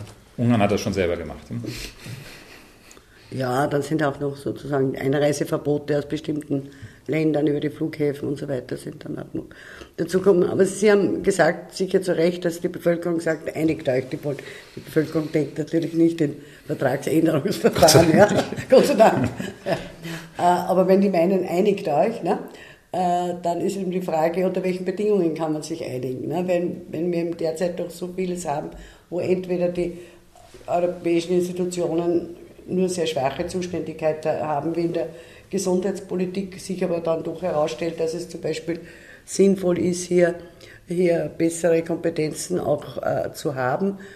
Äh, wenn es dann in der gemeinsamen Außen- und Sicherheitspolitik nicht, eben keine gemeinsamen Positionen gibt, weil man die halt einstimmig nicht schaffen kann, wenn dann in Verfahren wie dem gegen Ungarn und Polen ne, schon jetzt weiß, da wird nichts herauskommen und die Länder wissen auch, da wird nichts herauskommen, weil es genügt, dass der jeweils andere ein Veto einlegt, ja, dann sind das schon Fragen von Vertragsänderungen, wo ich eben durch erleichterte Entscheidungsmechanismen dazu beitragen könnte, dass die Einigung leichter fällt, weil eben nicht alle zustimmen müssen und man nicht immer auf den früher 28., ja, jetzt 27., 26., 25.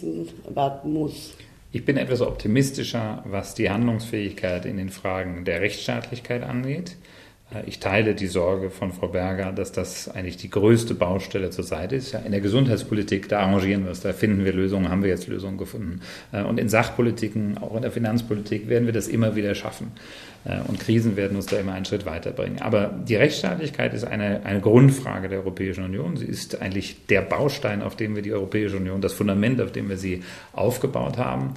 Die Europäische Union ist das erste Mal, dass wir auf diesem Kontinent äh, Staaten miteinander vereinigt haben, nicht durch das Recht des Stärkeren, sondern durch die Stärke des Rechts. Und wenn das in Frage gestellt wird, nämlich das Befolgen von Urteilen des Europäischen Gerichtshofs. Darum geht es hier in letzter Instanz. Es geht nicht um eine Meinungsverschiedenheit, ob man die Richtlinie so oder so auslegt, ob man die Urheberrechtsrichtlinie umsetzt, etwas früher oder später. Es geht hier um die Frage, wenn man sich lange gestritten hat und zum Abschluss gekommen ist und der Europäische Gerichtshof abschließend gesprochen hat und gerade zu der Unabhängigkeit der Justiz in Polen ist jetzt gerade Mitte Juli äh, das entscheidende abschließende Urteil äh, gefallen. Wenn das nicht beachtet wird, und das ist augenblicklich die Kampfansage äh, einiger polnischer Politiker, dann sind wir an einem ganz, ganz heiklen Punkt. Äh, jetzt kann die Europäische Kommission noch den nächsten Schritt gehen und ein äh, Zwangsgeld beantragen wegen Nichtbefolgung dieses Urteils. Das kann der Europäische Urteil, äh, Gerichtshof verhängen, aber dann haben wir das engende Fahnenstange erreicht. Denn die Europäische Union kann gegen Staaten keine Geldbußen vollstrecken. Wir können das gegen Unternehmen, aber nicht gegen die Staaten, die die Europäische Union begründet haben. Und deshalb müssen wir hier höllisch aufpassen. Da darf man auch die Europäische Kommission und das Europäische Parlament, die hier seit Jahren nicht nur darauf hinweisen, sondern alle möglichen Verfahren eingeleitet haben, die darf man dann nicht alleine lassen. Ich muss sagen, als Kommissionsbeamter habe ich mich häufig von den Mitgliedstaaten hier alleine gelassen gefühlt, weil eigentlich wurde da immer gesagt, ja, seid mal nicht so hart mit Polen oder Ungarn oder in Österreich, sagen wir, man sollte nämlich der erhobenen Zeigefüger hingehen, man sollte doch viel mehr Verständnis zeigen. Ja, ja. Die sind ja noch nicht so lange dabei. naja, also hier geht es schon um die Grundfragen, die, wie der Europäische Gerichtshof in seinem letzten Urteil sagt, das gegenseitige Vertrauen zwischen den Mitgliedstaaten begründen. Und wenn wir einander nicht mehr vertrauen, dann äh, ist die Europäische Union an einem ganz kritischen Punkt angekommen. Und deshalb bin ich so froh, dass wir jetzt über das Hilfsmittel der Finanzen ein neues Verfahren uns geeinigt haben im letzten Jahr, dem am Ende auch Polen und Ungarn zugestimmt haben, äh, nämlich dass in Zukunft, wenn es rechtsstaatliche Probleme gibt, auch im Extremfall man äh, finanzielle Mittel gegenüber dem entsprechenden Mitgliedstaat kürzen kann. Und das kann nicht, braucht keine Einstimmigkeit, sondern qualifizierte Mehrheit. Ich habe selbst an diesem Mechanismus mitgewirkt. Ich habe ihn mir selber sogar teilweise mit ausgedacht damals, als er eingeführt wurde, inspiriert von meiner damaligen Chefin Viviane Reding, die Justizkommissarin war und genau vor diesem Problem stand. Und ich glaube, es ist ganz wichtig, dass der jetzt in Kraft ist, dass er jetzt auch angewandt werden kann. Nicht leichtfertig, wir sollten ihn nicht leichtfertig. Rechtsstaatliche Fragen müssen erst lange diskutiert werden, da sollten wir genau aufeinander hören. Aber im Zweifelfall kann es nicht sein, dass ein Mitgliedstaat sich aus der Europäischen Union wie im Selbstbedienungsgrad bedient, aber nicht die Grundwerte, die die Zusammenarbeit eigentlich erst begründet haben, nicht beachtet. Noch einmal zurück zum Thema Grenzen, offene oder geschlossene. Also die offenen Grenzen erzählen ja zu den Errungenschaften, aber auch äh, umstrittenen Errungenschaften der EU und werden dann von den Nationalstaaten, äh, diese Grenzen werden dann von den Nationalstaaten auch immer wieder, wie man jetzt in der Corona-Krise gesehen hat, äh, gerne geschlossen. Kann es so weit kommen, dass sogar der, der freie Personenverkehr dauerhaft gefährdet ist oder wird es so bleiben, dass das nur so Zwischenphasen sind? Ja, ich hoffe nicht, aber es hat sich schon gezeigt, dass der Warenverkehr, der freie Warenverkehr, auch zum Teil mit Intervention der Europäischen Kommission, ne, dass diese Spuren ja, äh, freigehalten die wurden. Korridor, die, die, der grüne Korridor, das heißt aber, dass, dass sehr viel Wert darauf gelegt wurde, dass der Warenverkehr funktioniert, was auch wichtig war, ja, eben, dass eben die Masken auch, auch überall hinkommen und die, die, die, die Güter des täglichen Bedarfs überall äh, hinkommen. Äh, Personenverkehr und Personen sind halt einmal Träger des Virus, also insofern ist es naheliegend, war das erste Opfer. Nicht? Auch die ganzen Probleme dann mit Pendlern, welche dürfen überhaupt noch einreisen, Sonderzüge für die Pflegerinnen äh, aus der Slowakei und Rumänien hat es gebraucht, damit die noch kommen. Und da sollten wir sozusagen schon ein, ein ein, sage ich mal, ein geordneteres System finden. Es scheint ja mit dem Thema Migration, äh, Stichwort Flüchtlingskrise, auch zusammenhängen und mit, genau. mit Vorbehalten und, und Befürchtungen, äh, dass da gerade jetzt äh, auch im Sommer wieder mehr Flüchtlinge, Migranten kommen. Das Schengen-System hat 20 Jahre lang absolut reibungslos funktioniert. Das Schengen-System des freien Personenverkehrs, eine große Errungenschaft. Das erste Mal, wo es in Frage gestellt worden ist, ist in der sogenannten Migrationskrise. Das ist das erste Mal, wo die Mitgliedstaaten sich über äh, die Vorgaben der Kommission hinweggesetzt haben und einseitig Grenzkontrollen vorgenommen haben. Äh, und äh, das zweite Mal war jetzt die Corona-Krise. Ich fand, in der Corona-Krise war das besser begründbar, weil, wie Frau Berger zu Recht sagt, das war nun mal ein, ein Virus, das sich von Mensch zu Mensch übertragen hat. Und da ist das eine verständliche Maßnahme, die allerdings auf ihre Verhältnismäßigkeit schon etwas besser noch überprüft gehört. Das war nicht überall verhältnismäßig verhältnismäßig. Wir haben schon ein paar Grenzen angesprochen. Aber Migration wird ein Thema bleiben, was sehr sensibel ist und was auch der Grund ist, warum die vollständige Reisefreiheit, die vollständige Freigabe der Grenzen, wir, äh, der Binnengrenzen der Europäischen Union, die meisten Mitgliedstaaten zum jetzigen Zeitpunkt nicht zustimmen werden. Ne? Obwohl es im Leben der einzelnen Menschen so viel bedeutet. Äh, da muss man vielleicht noch auf einen Punkt hinweisen. Die meisten Menschen in Europa, Europa entsteht in den Grenzregionen, weil man da am meisten merkt, wie wichtig es ist, dass man über die Grenzen frei zirkulieren kann. Die meisten Menschen in Europa leben aber nicht in Grenzregionen. Und darauf achtet natürlich die nationalstaatliche Politik. Wenn man äh, jemand in Berlin erzählt hätte vom, vom deutschen Eck, wo Probleme sind jetzt in der Corona-Krise, äh, es gibt in Berlin kaum jemand, der weiß, dass das deutsche Eck nicht in Koblenz liegt, sondern da unten an der, an der Grenze zu Salzburg und auf dem, auf dem Weg nach Kitzbühel. Das wissen die meisten gar nicht, äh, weil man sich damit gar nicht beschäftigt hat, weil das gar nicht relevant ist, weil das auch in der innerstaatlichen deutschen Debatte genauso wenig eine Rolle spielt wie in der innerösterreichischen Debatte äh, die Frage der slowenischen Grenzbänder eine ganz große Rolle gespielt hat. Und auch an die bulgarischen und rumänischen Pflegekräfte hat man ja in Österreich erst dann angefangen zu denken, als äh, man gemerkt hat, dass die Krankenhäuser und Pflegestationen nicht mehr funktionieren ohne diese. Ein paar Jahre vorher hat man denen alle noch das Kindergeld gekürzt und sie damit europarechtswidrig diskriminiert, was die Europäische Kommission deshalb auch zum Europäischen Gerichtshof gebracht hat. Ein Fall, den wir, den wir, den, ein Fall, den wir sicherlich gewinnen werden, weil das ist eine schwere Verletzung der, der Arbeitnehmerfreizügigkeit. Es zeigt aber das Beispiel, wie schwierig es ist. Es ist. Jeder ist dafür, dass die Waren kommen. Aber ja, und vielleicht auch die deutschen Touristen sollen kommen oder die österreichischen Touristen, aber na, dann kann es doch noch, da wird man, da unterscheidet man doch und das zeigt, dass wir in Europa noch und etwas am Willen arbeiten müssen, bis wir tatsächlich ja. so ein geeinter Kontinent sein werden, wie wir das sein sollten. Das ist noch viel Arbeit, in den Köpfen vor allem. Kurzer Einschub, wenn wir von heute sprechen, dann äh, muss man jetzt dazu sagen, das ist der Zeitpunkt der Aufnahme dieses Gesprächs und das ist Ende Juli. Das große Thema äh, dieser äh, EU-Kommission, der neuen EU-Kommission um Ursula von der Leyen ist ja der Klimaschutz. Fit for 55 heißt das Programm. Um 50 Prozent äh, sollen die Treibhausgasemissionen reduziert werden bis 2030, 2030. Um 55 Prozent. Um 55 Um mindestens 55 Prozent. Das ist interessant, weil überall in den äh, österreichischen Agenturen oder in der österreichischen Agentur 50 Prozent steht. 55, mindestens 55 Prozent bis 2030. Gegenüber dem Stand des Jahres 2005. Herr Dr. Sellmeier, also 55 Prozent bis 2030, ist das zu schaffen oder sind das Ziele, die man sich halt einmal setzt, aber die vielleicht ohnehin dann nicht erreichbar sind? Also solche Ziele gibt es in der Tat ab und zu auf europäischer Ebene. Die Lissabon-Ziele könnte man nennen, das waren politische, äh, wir nennen das in, in Brüssel Aspirational Targets. Das ist aber bei diesen Klimazielen nicht der Fall. Die Klimaziele sind gesetzlich festgelegt. Es gibt ein europäisches Klimagesetz, in dem das genau verbindlich festgelegt ist. Und äh, sie sind deshalb auch jetzt in diesem sogenannten Fit for 55-Paket für jeden Sektor der Wirtschaft, für jeden Sektor der Gesellschaft heruntergebrochen, was es dort bedeutet. Das bedeutet nämlich eine massive Transformation, es bedeutet massive Investitionen und es bedeutet eine gewaltige gemeinsame Anstrengung. Es ist sehr bemerkenswert, dass sich die 27 Mitgliedstaaten auf dieses Ziel, auf dieses ehrgeizige Ziel, das 15 Prozent mehr CO2-Reduktion ist, als man das noch vor ein paar Jahren beschlossen hat, also auf dieses Beschleunigungsziel geeinigt hat. Und äh, ich hoffe, dass alle wissen, was sie da getan haben, denn äh, es gibt ein Spiel in der Europäischen Union, dass äh, man zwar in Brüssel zustimmt, aber wenn dann zu Hause die Bürger nicht ganz einverstanden sind, dann man sagt, das haben irgendwelche Anonymen in Brüssel entschieden. Also da waren wir schon dabei, das haben wir auch im Fernsehen gesehen. Es saßen alle 27 Staats- und Regierungschefs mit am Tisch, haben die Hand gehoben. Das Europäische Parlament hat zugestimmt. Das ist ein gemeinsamer Beschluss. Und es ist auch wichtig, dass wir den jetzt rechtlich verbindlich vorgesehen haben, denn er gibt Rechtssicherheit, Planungssicherheit für Unternehmen, aber auch für jeden Einzelnen. Das müssen wir erreichen und es ist auch eine Ansage an den Rest der Welt. Europa macht das jetzt, denn es reicht ja nicht, wenn wir alleine das machen, sondern jetzt wissen alle, Europa ist jetzt der Standort, wo das passiert. Und wenn ich mitmachen will, wenn ich wettbewerbsfähig bleiben will, orientiere ich mich am besten an dem, was die Europäer machen. Denn was die Europäer sagen, meinen sie diesmal auch ernst.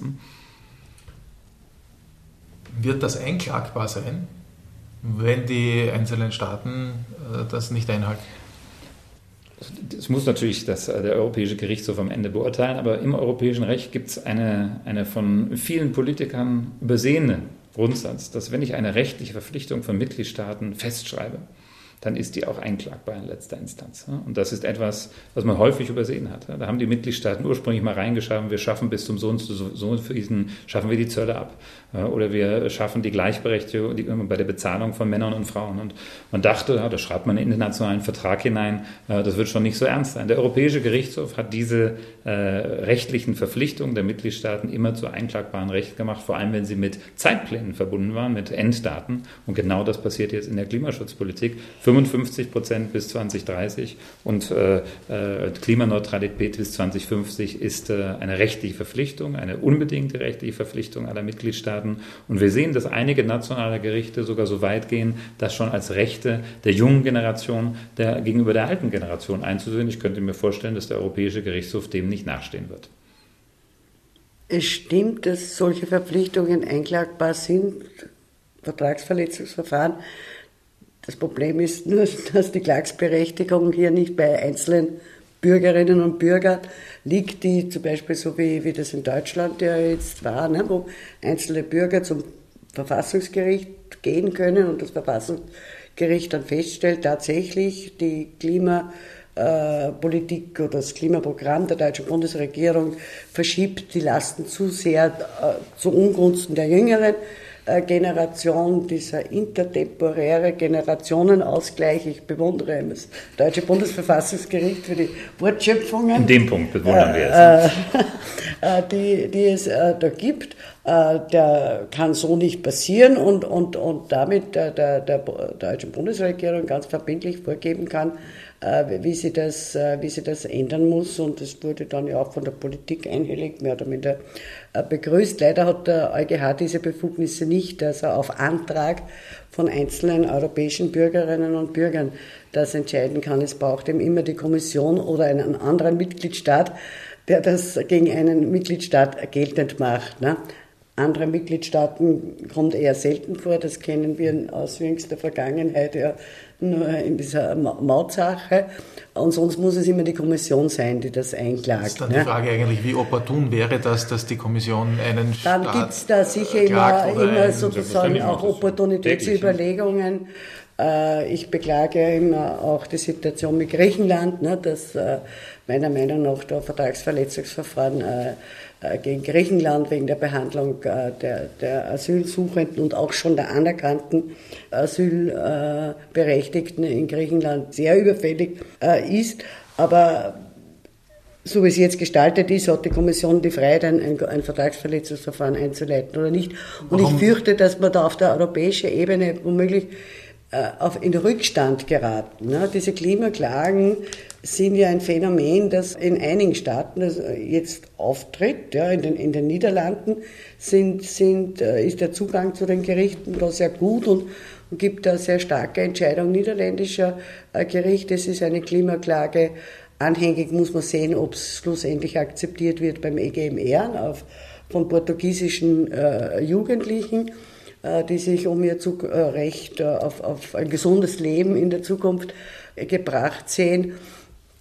Und, und wenn sozusagen die Mitgliedstaaten von ihren nationalen Gerichten da mehr Druck kriegen, ist eh auch für die europäische Ebene gut.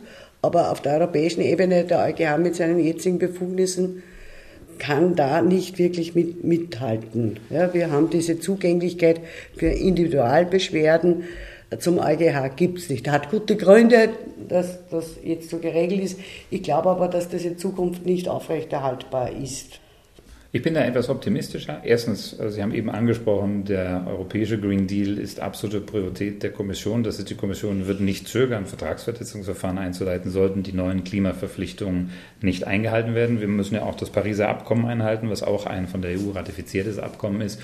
Und deshalb äh, würde es mich sehr wundern, wenn die Europäische Kommission da äh, nicht, äh, wenn es tatsächlich Abweichungen von den vereinbarten Klimazielen gibt, da auch tätig werden würde. Hoffentlich müssen wir das nicht tun. Hoffentlich erfüllen alle das, was sie im Raum äh, gemeinsam beschlossen haben. Und ich würde auch noch einen zweiten Weg sehen, denn der direkte Weg zum Europäischen Gerichtshof, der war in der Geschichte der Europäischen Union natürlich nur in äußerst seltenen Fällen eröffnet. Es gibt aber den Weg zu den nationalen Gerichten. Das ist der typische Weg, wie Individualrechte in Europa auch im Umweltbereich durchgesetzt werden. Denken wir an die Rechte aus dem Natura-Programm, aus der Flora-Fauna-Habitat-Richtlinie. Das sind Klagen, die von nationalen Gerichten erhoben werden. Äh, und in dem Fall, da so viele Klimaklagen zurzeit erhoben werden, äh, kann ich mir vorstellen, dass findige Rechtsanwälte bald darauf kommen, dass man hier auch mal das europäische Klimagesetz mit dem verbindlichen Ziel für 2030 und für 2050 das mit ins Felde führt.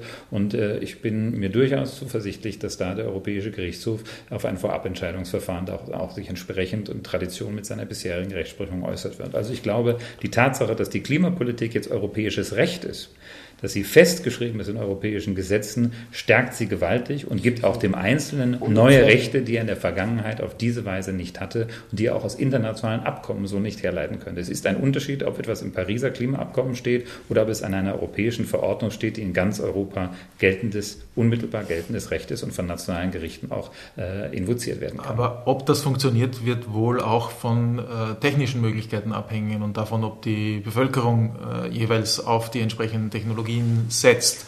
Oder äh, muss es sonst äh, Verzicht geben äh, der Bevölkerung. Das ist ja auch eine Diskussion in Österreich jetzt. Ja, durch Gericht, also, also, wenn ich Gerichte anrufe, dann rufe ich sie meistens an, um staatliches Handeln einzufordern. Genau. Ne? Also geht es im Wesentlichen darum, eben nehmen wir jetzt den günstigsten Fall an, ne, dass gesetzte Ziele rechtlich in dem Maß verbindlich sind und auch so ausgestaltet sind, dass sie von einzelnen gegen Organe der Europäischen Union und mitgliedstaatliche Organe geltend gemacht äh, werden, werden können, dann geht es immer denen ein Handeln abzuverlangen, eben Ausführungsgesetzgebung also zu erlassen. Die, nicht die Ziele, sondern der Weg kann eingeklagt werden, oder? Um, genau, wird es eher darum gehen, die mangelnde Umsetzung ja, äh, gelt, geltend zu machen. Eben diese, eben diese Möglichkeit zu sagen, ähnlich jetzt dem, dem deutschen Beispiel, dass man sagt, ein, ein, ein Gesetzgebungsakt der Europäischen Union, die Zielsetzung ist nichtig, weil zu wenig ambitioniert. Also das sehe ich also eher, nicht. eher nicht. Ja. Aber ich glaube, um auf die Frage nochmal zurückzukommen, weil wir sind ja, wie Frau Berger schon sagt, eigentlich in der Frage, wie repariere ich etwas, wenn das Handeln nicht geschieht. Also der Weg nach 2030 setzt ja erstmal voraus, dass alle Mitgliedstaaten handeln, dass die Wirtschaft handelt, dass aber auch die Gesellschaft handelt. Und die Debatte Verzicht oder Nicht-Verzicht ist, glaube ich, nicht ganz die richtige Debatte. Es bedeutet eine gewaltige Transformation von unserer gesamten Wirtschaft und Gesellschaft. Das heißt, es wird, so hat es die Kommission jetzt gesagt, vielleicht ist es ein Jahr früher, ein Jahr später, ab 2035 keinen Verbrennungsmotor mehr geben. Es sagen übrigens viele Automobilunternehmen bereits heute, dass das schon früher passiert. Das heißt, der Umstieg in die Elektromobilität und eine andere Form klimafreundlicher Mobilität wird anfangen. Das wird von uns allen vielleicht nicht Verzicht, aber doch Umstellung erfordern. Ne? Und äh, das ist ist auch etwas, was man merkt, dass die Bevölkerung gerade in diesem äh, wohlhabenden Österreich, in dem wir hier leben, äh, eigentlich, eigentlich sehr, sehr schätzt, äh, dass, es das, dass wir uns auf diesem Weg zu mehr Nachhaltigkeit befinden. Ne? Denn äh, gerade die Corona-Krise hat doch das Bewusstsein geschärft, regionale Produkte einzukaufen, äh, sich regional zu versorgen. Das ist eine ganz, ganz andere Debatte, die hier entstanden ist, weil man eben merkt, dass der permanente Raubbau an den natürlichen Ressourcen äh, sein Ende erreicht hat und äh, dreifach schlimm zurückkommt, wenn wir da nicht unser Verhalten ändern. Das heißt, ich würde nicht sagen Verzicht, sondern Umstellung auf nachhaltigere Lebensweisen, nachhaltige Wirtschaftsweisen äh, und natürlich stark sozial abgefedert durch starke Investitionen der öffentlichen Hand. Wir haben jetzt für Corona eine Menge ausgegeben geben. Äh, die Erreichung der Klimaziele wird nach Berechnungen der Kommission pro Jahr 350 Milliarden Euro bis 2030 erfordern. Da wird ein Teil die öffentliche Hand aufbringen können. Es wird aber auch ein Teil vom Privatsektor aufgebracht werden. Also das wird eine große Transformation sein. Und ich glaube, wir müssen den Menschen jetzt reinen Wein einschenken und sagen, ja, wir müssen da alle anpacken. Der Staat wird den Löwenanteil machen und die Wirtschaft auch. Aber es kommt auch ein bisschen auf jeden Einzelnen an. Das merken wir schon bei der LED-Leuchte. Und das merken wir natürlich jeden Tag, wenn wir uns überlegen, steige steige ich mit dem 365-Tag-Ticket äh, in, in die Tram oder fahre ich doch mit dem Auto äh, die drei Kilometer. Äh, auch das ist etwas, was Bewusstseinswandel erfordert. Und ich glaube, die Menschen sind mehr denn je nach dieser Pandemie bereit, hier auch einen Schritt beizutragen, damit sich das Leben, was sie kennen und was sie schätzen, auch weiterhin in Zukunft lebenswert bleibt. Denn das ist doch das, was wir erreichen wollen. Wir wollen das Leben, was wir kennen, den European Way of Life erhalten, aber gleichzeitig auch nachhaltiger und stabiler in die Zukunft gehen kommen wir gegen Ende dieses Podcasts, dieses Doppelinterviews mit Maria Berger und Martin Sellmeier äh, noch einmal oder noch äh, zum Verhältnis EU zu Österreich oder zu den Österreicherinnen und Österreichern. Im EU-Durchschnitt hat fast jeder Zweite, nämlich 48 Prozent, ein positives Bild von der EU laut dem EU-Barometer. In Österreich aber nur 34 Prozent der Bevölkerung. Äh, und nur 17 Prozent der EU-Bürgerinnen und Bürger haben ein negatives Bild von der EU, in Österreich aber 27 Prozent. Also schon fast so viele, wie ein positives Bild haben, haben auch ein negatives Bild in Österreich, nicht ganz so viele. Woran liegt das, dass die Österreicher skeptischer sind? Das ähnliche, also ähnliche Werte gibt es schon seit langem. Für mich ist immer der entscheidende Wert, wollen Sie in der Europäischen, sind Sie dafür, dass Österreich in der Europäischen Union bleibt, ja oder nein? Und da sind die Werte sehr hoch, nach wie vor. Also könnte man nach, nach dem Brexit wahrscheinlich noch höher. Ja, also und, und glaube auch gerade äh, nach Corona-Erfahrungen. Ähm, also könnte man es ja, vielleicht ein bisschen unterjammern, ranzen, abtun ich führe viele solche Diskussionen. Ne? Es sind immer so was wäre wenn Fragen. Ich, natürlich wird gesagt, na, diese Impfstoffgeschichte und warum hat äh, äh noch dazu, wenn dann Falsches behauptet wird, dass nämlich Österreich da angeblich schlecht behandelt worden wäre und zu wenig bekommen hätte, was ja, was ja nicht gestimmt hat, aber dass das halt vielleicht nicht so schnell gegangen ist. Ich versuche dann immer, bitte stellt euch vor, wie, wie wäre es, ja, wenn die 27 Mitgliedstaaten im Wettlauf gegeneinander angetreten wären, jeder für sich Impfstoff äh, zu besorgen. Ja? Und, und selbst wenn ich jetzt eine sehr agile österreichische Gesundheitsverwaltung hätte, ja, glaube ich nicht, dass wir in der Zeit ja, ausreichend Impfstoff äh, zu einem vernünftigen Preis bekommen hätten können, äh, der mithalten kann mit dem, was unser Kontingent an der EU-Beschaffung war. Ja. Aber äh, dieses Was wäre wenn Denken, das müsste man immer wieder durchexerzieren und das ist halt sehr schwierig, das kann sich keiner mehr, keiner mehr eigentlich mehr vorstellen. Wenn wir einzeln wären, wenn wir unseren Außenhandel selbst regeln müssten etc. Auch der Brexit hat es vielleicht noch nicht ausreichend veranschaulicht, weil sich da ja auch vieles mischt, ne, jetzt mit Corona und, und, und, und Brexit-Folgen. Aber ich glaube, das wird schon noch deutlicher werden, ne, was alleine der Brexit tatsächlich für das Land bedeutet, wenn dann die Lebensmittelregale noch leerer sind. Ja. Spielt mit eine Rolle, dass Österreich EU-Nettozahler ist und dass das durchaus immer wieder auch ein Thema ist in Österreich? Na, dann wäre das ja bei den anderen Nettozahlern auch so. Und das ist erstaunlicherweise nicht der Fall. Wenn man sich die Werte in Dänemark oder in Niederlanden beispielsweise anschaut, die eine, gerade jetzt nach der Corona-Krise, eigentlich eine gestiegene positive Einstellung zur Europäischen Union haben. Also ich habe dieses Eurobarometer mit einiger Überraschung gelesen und nicht, nicht so sehr, dass die österreichischen Werte so niedrig sind, wie Frau Berger sagt, die sind schon lange sehr niedrig, sondern dass sie sich abgekoppelt haben von der Entwicklung in den anderen Mitgliedstaaten. Denn in der Corona-Krise ist in den anderen Mitgliedstaaten, vor allem in den Mitgliedstaaten, die wirtschaftlich und gesundheitlich am meisten betroffen waren, die Zustimmung zur Europäischen Union dramatisch raufgegangen. Wenn Sie sich die Zahlen von Portugal anschauen, da sind fast 80 Prozent der Bevölkerung mal ein positives Image von der Europäischen Union, jetzt nach der Corona-Krise, und nur noch zwei Prozent sagen, sie haben ein negatives. Also doch ein deutlicher Unterschied von einem Land, das gesundheitlich und auch wirtschaftlich sehr viel stärker getroffen war, als äh, das bei Österreich der Fall war. Und da stelle ich mir schon die Frage, woran das liegt. Es mag sicher damit zu tun haben, Frau Berger hat das angesprochen, das Granteln, das Raunzen gehört vielleicht ein bisschen dazu, ohne das grundsätzlich in Frage zu stellen. Aber wir müssen schon aufpassen. Ähm, ich bemerke schon etwas, nicht nur in Österreich, aber auch in Österreich, eine gewisse Tendenz der Tagespolitik und das hat gar nicht mit politischen Parteien zu tun, sondern das ist schon seit längerer Zeit der Fall. Ich beobachte Österreich da schon seit längerem, dass ähm, ähm Erfolge nationalisiert werden und Misserfolge europäisiert werden. Und wenn man das systematisch macht, wenn es auch gar kein, ja noch nicht mal mehr ein Kavaliersdelikt ist, dass man das täglich tut. Wir haben, Frau Berger hat gerade die Impfstoffbeschaffung also das war fast skandalös, was da behauptet worden ist, äh, wo äh, das eine gemeinsame Entscheidung aller Mitgliedstaaten war und sogar Österreich den Co-Vorsitz führt, dass da irgendjemand was falsch gemacht hat. Genau die Entscheidungen sind jetzt umgesetzt worden. Damals hieß es eine Riesenkatastrophe, ein Versagen der EU, hieß es im März.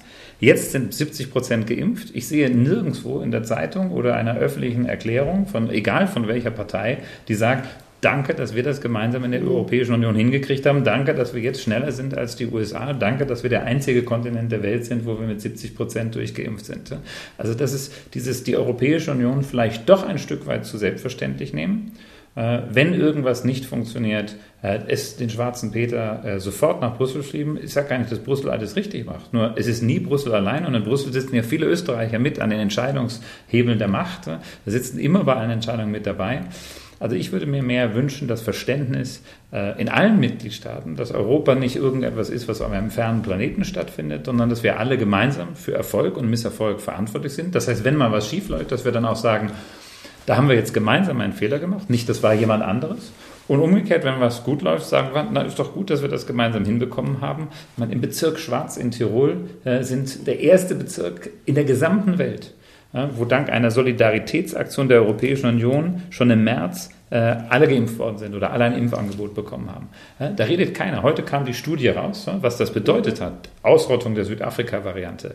Äh, heute kam die Studie raus, dass äh, dort eigentlich seitdem keine Todesfälle oder nur noch bei den Impfverweigerern passiert sind und die Infektionsrate, also dort ist wirklich seit März, April ist die Pandemie gebannt. Das ist der einzige Teil in der Welt, wo das so schnell passiert ist. Es war eine Solidaritätsleistung der Europäischen Union, direkt von Ursula von der Leyen organisiert. Es redet kein Mensch darüber. Nicht, nicht bewusst, dass das äh, irgendwas mit der EU zu tun gehabt Sehen Sie, aber es, steht auch, es wird auch nicht kommuniziert, sondern das war der Aufschrei, Achtung, hier ist die Südafrika-Variante.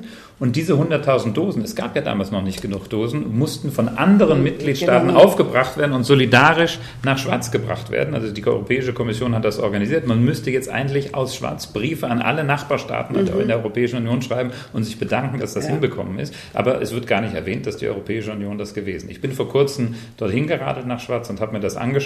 Da sind alle begeistert, dass das passiert. Und man hat sich dann auch, äh, als ich da war mit mir, ich habe eine Europafahne äh, mitgebracht und man hat sich mit mir gemeinsam vor das medizinische Zentrum gestellt und auch gesagt, das ist gut, dass es passiert ist, aber das ist das einzige Mal, wo das passiert ist. Und wenn ich nicht vorbeigefahren wäre, hätte wahrscheinlich niemand darüber geredet. Ich glaube, das ist aber nicht die Aufgabe der Vertreter der Kommission, sondern es sollte die Verantwortung der regional und national Verantwortlichen sein. Wenn wir die Europäische Union, wenn wir mit ihr nicht pfleglicher umgehen, dann wird eines Tages uns diese Europäische Union verloren gehen. Und zwar nicht über Migrationskrisen, nicht über Wirtschaftskrisen und auch nicht über die Rechtsstaatskrise, sondern dadurch, dass wir die Europäische Union einfach in Vergessenheit geraten lassen. Und das wäre das außerordentlich schade darum. Also die Europäische Union braucht etwas mehr Einsatz auf allen Ebenen. Ah, vergessen auch in werden, Österreich. Vergessen werden wir sie nicht, glaube ich. Ich will ein anderes äh, Beispiel bringen, das ist ja wirklich sehr eklatant, aber gestern war zu beobachten, dass sich der Innenminister dieser Bundesregierung hinstellt und sagt, er muss jetzt wieder Soldaten einsetzen an der ungarisch-österreichischen Grenze, weil das äh, EU-Asylsystem versagt hat. Ja? Wer hat beigetragen ja, zum schlechten Funktionieren äh, des EU-Asylsystems und zum Beispiel zu dem System, dass immer der Staat an in dem der Asylsuchende zuerst ankommt, äh, zuständig ist für das Verfahren und diesen Staat lassen wir alleine. Ja.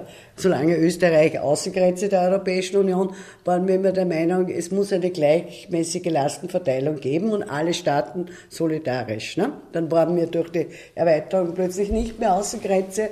Schwenk, es sind nur die Staaten an der Außengrenze und nächste Ergänzung, wir helfen diesen Staaten auch nicht. Wir nehmen niemanden ab. Wir beteiligen uns nicht mehr an Resettlement-Programmen und, und an keinen, Argument, keinen Verteilungsschlüsseln. leistet sehr viel, weil Stimmt, letztlich viele ja. Asylanträge, ja, besonders viele ja, in Österreich. Aber äh, das, ich kann mich nicht nur auf den Lorbeeren der Vergangenheit äh, ausruhen, weil mit dieser Haltung, da, da ging es ja nicht einmal um, viel, um hohe Zahlen, da geht es ja nur um das Prinzip, um ein gewisses solidarisches äh, Prinzip. Und wenn sich Länder wie Österreich ja, davon schon verabschieden und nicht mittun, darf man sich nicht wundern, dass viele andere auch äh, dann nicht mittun, ohne dass man damit riskieren würde, also dass da äh, ganz große Zahlen zu, zusammenkommen. Aber sich hinzustellen und zu sagen, ich muss jetzt Soldaten an die Grenze schicken, weil das äh, EU-Asylsystem so schlecht ist, äh, halte ich für frech, um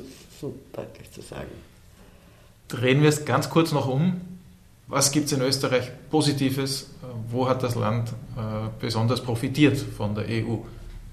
Ja, ich glaube, das kann man in einem kurzen Statement gar nicht abhandeln. Also da gibt es viele, viele Studien, äh, wie, um wie viel stärker das österreichische Wirtschaftswachstum durch den Beitritt selbst dann noch einmal durch, vor allem durch die Erweiterung äh, der Europäischen Union ist, wie viele Arbeitsplätze da zusätzlich geschaffen wurde und auch der Internationalisierungsgrad und die die, die viel, und die, die, der, der österreichischen Wirtschaft stark gestiegen ist, die einseitige Abhängigkeit von Deutschland äh, zurückgegangen ist, Hunderttausende mehr Studierende, die über Erasmus-Semester und Erasmus-Programme ja, äh, Sprachen gelernt haben, andere Universitäten kennengelernt haben, heute viel bessere Jobs haben, als sie haben würden ohne diese, diese, diese Möglichkeiten. Also da gibt es hunderttausend Aspekte. Ich, ich glaube, da würden wir die ganze Nacht da sitzen.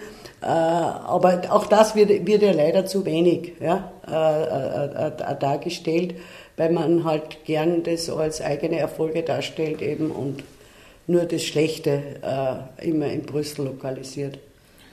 Ich glaube, Österreich weiß schon, und die meisten Österreicher und Österreicherinnen ja. wissen schon, äh, was sie an der Europäischen Union haben, wenn sie darüber nachdenken. Zum ersten Mal in der Geschichte ist Österreich nur von Freunden umgeben und Partnern und äh, die politisch und wirtschaftlich und menschlich enge Partner sind. Es gibt keine eisernen Vorhang mehr von 400 Kilometern, der noch äh, vor, vor, vor, etwas mehr als drei Jahrzehnten das Burgenland von der östlichen Welt abgetrennt hat. Also wir sind in einer ganz, ganz anderen Situation.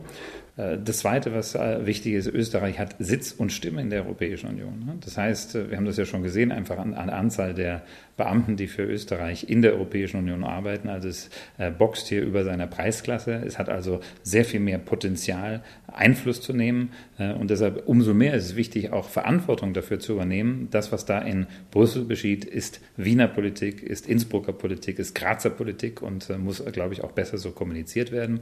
Und da komme ich vielleicht zu einem abschließenden Wunsch. Äh, es gibt ein schönes Symbol oder einen Spruch in der österreichischen Politik, dass man gerne Brückenbauer in Europa sein möchte.